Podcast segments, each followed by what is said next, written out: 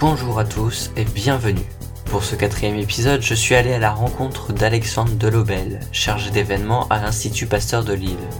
J'ai eu le droit à une visite express du nouveau musée et plein d'explications super cool à propos de l'Institut. Je le remercie beaucoup. L'Institut Pasteur de Lille a été créé en 1894 et ça existe toujours.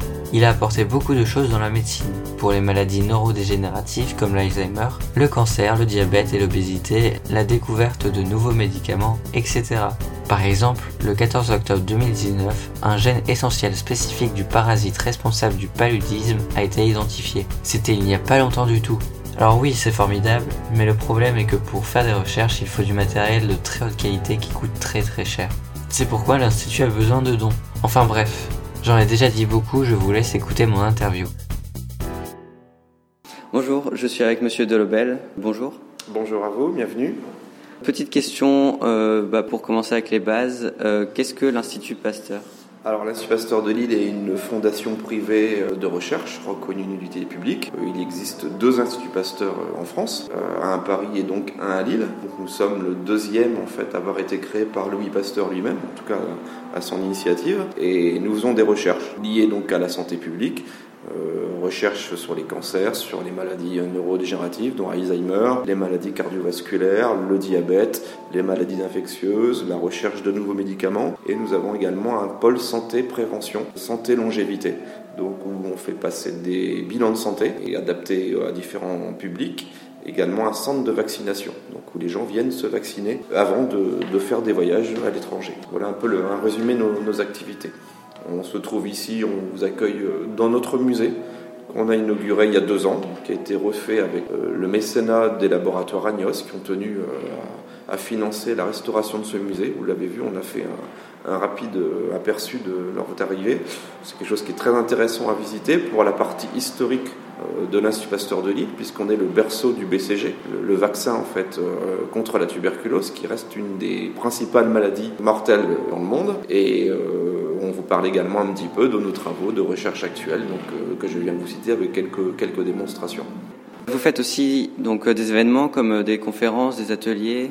Alors oui, on essaye évidemment de d'intéresser tout type de public et de les sensibiliser aux problèmes de santé publique en général. Donc en plus de, ce musée qui est, c'est vrai, un lieu d'éveil aux sciences un petit peu, on organise des conférences régulièrement ici dans notre amphithéâtre qu'on appelle les 5 à 7 avec des scientifiques qui abordent différents thèmes. Donc généralement les gens sont avisés sur notre site internet et peuvent s'inscrire, c'est gratuit pour y assister. Donc euh, on aborde les principaux thèmes, euh, on y présente également les avancées de nos équipes de recherche. Il y a d'ailleurs une conférence euh, à l'île Grand Palais le 3 décembre avec des grands scientifiques et, qui interviennent. La conférence s'appelle Merci la science, hein, où on expose les travaux et les répercussions dans notre vie au quotidien et notre, notre santé. Donc cette conférence est gratuite également, le 3 décembre au Grand Palais, je, je le rappelle.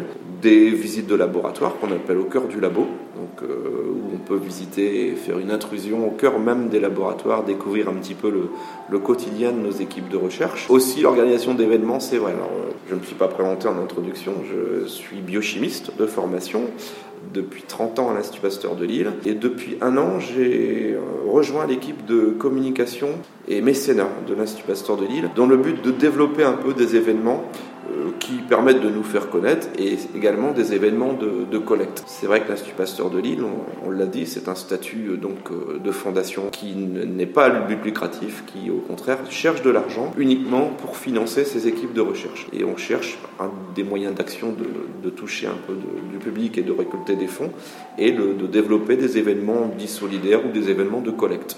Et donc si on veut s'engager, on peut donner de l'argent en faisant des dons?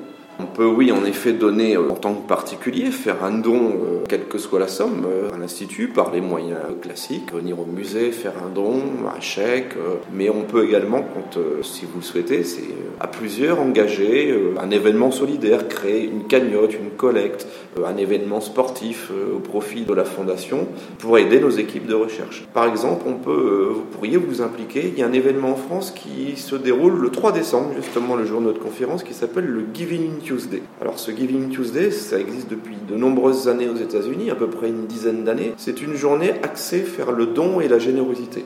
Alors c'est pas forcément du don en argent, c'est déjà au moins affiché en tant qu'individu particulier ou association, groupe d'élèves, etc. Son attachement par exemple à une fondation comme celle de l'Institut Pasteur de Lille montrait en fait qu'on soutient en fait ces actions, les scientifiques, en faisant du partage de photos euh, qu'on peut prendre éventuellement et montrer sur les réseaux sociaux en taguant l'Institut Pasteur de Lille euh, pour montrer son attachement, son soutien. Alors ce sont des bénévoles qui le font, ce sont des particuliers, ce sont des entreprises qui témoignent ce jour-là de, leur soutien à la fondation et certains donc qui font des dons en organisant à cette date ou avant ou après, parce que c'est pas, ça peut se poursuivre dans le temps, menant une action au profit de la fondation, donc une course à pied, euh, à vélo, euh, une journée euh, jeu entre amis, une vente d'objets, etc. Et ils ramènent le fruit de, leur collecte après à la fondation.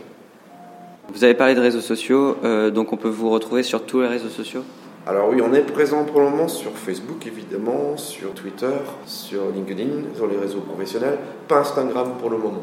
Mais sur ceux que je vous ai cités, en effet, on a une page quand il y a un jour où vous trouvez toutes nos actualités, où on relaye également nous, euh, bah, nos principales informations, où on partage ceux de nos partenaires, ceux qui engagent une action euh, à nos côtés pour les féliciter, etc.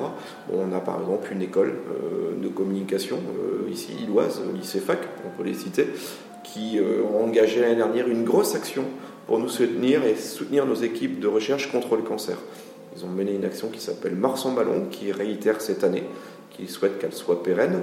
Et par exemple, vous pourriez, si vous voulez, en effet, avec euh, vos camarades au lycée Pasteur ou autre, mener ce genre d'action ou engager euh, toute action, qu'elle soit petite ou de grande envergure.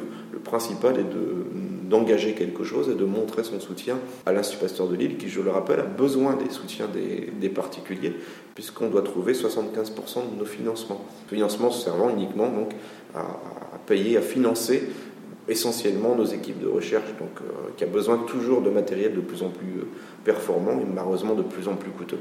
Voilà. Bah, très bien, merci beaucoup. Merci d'avoir répondu à ces questions.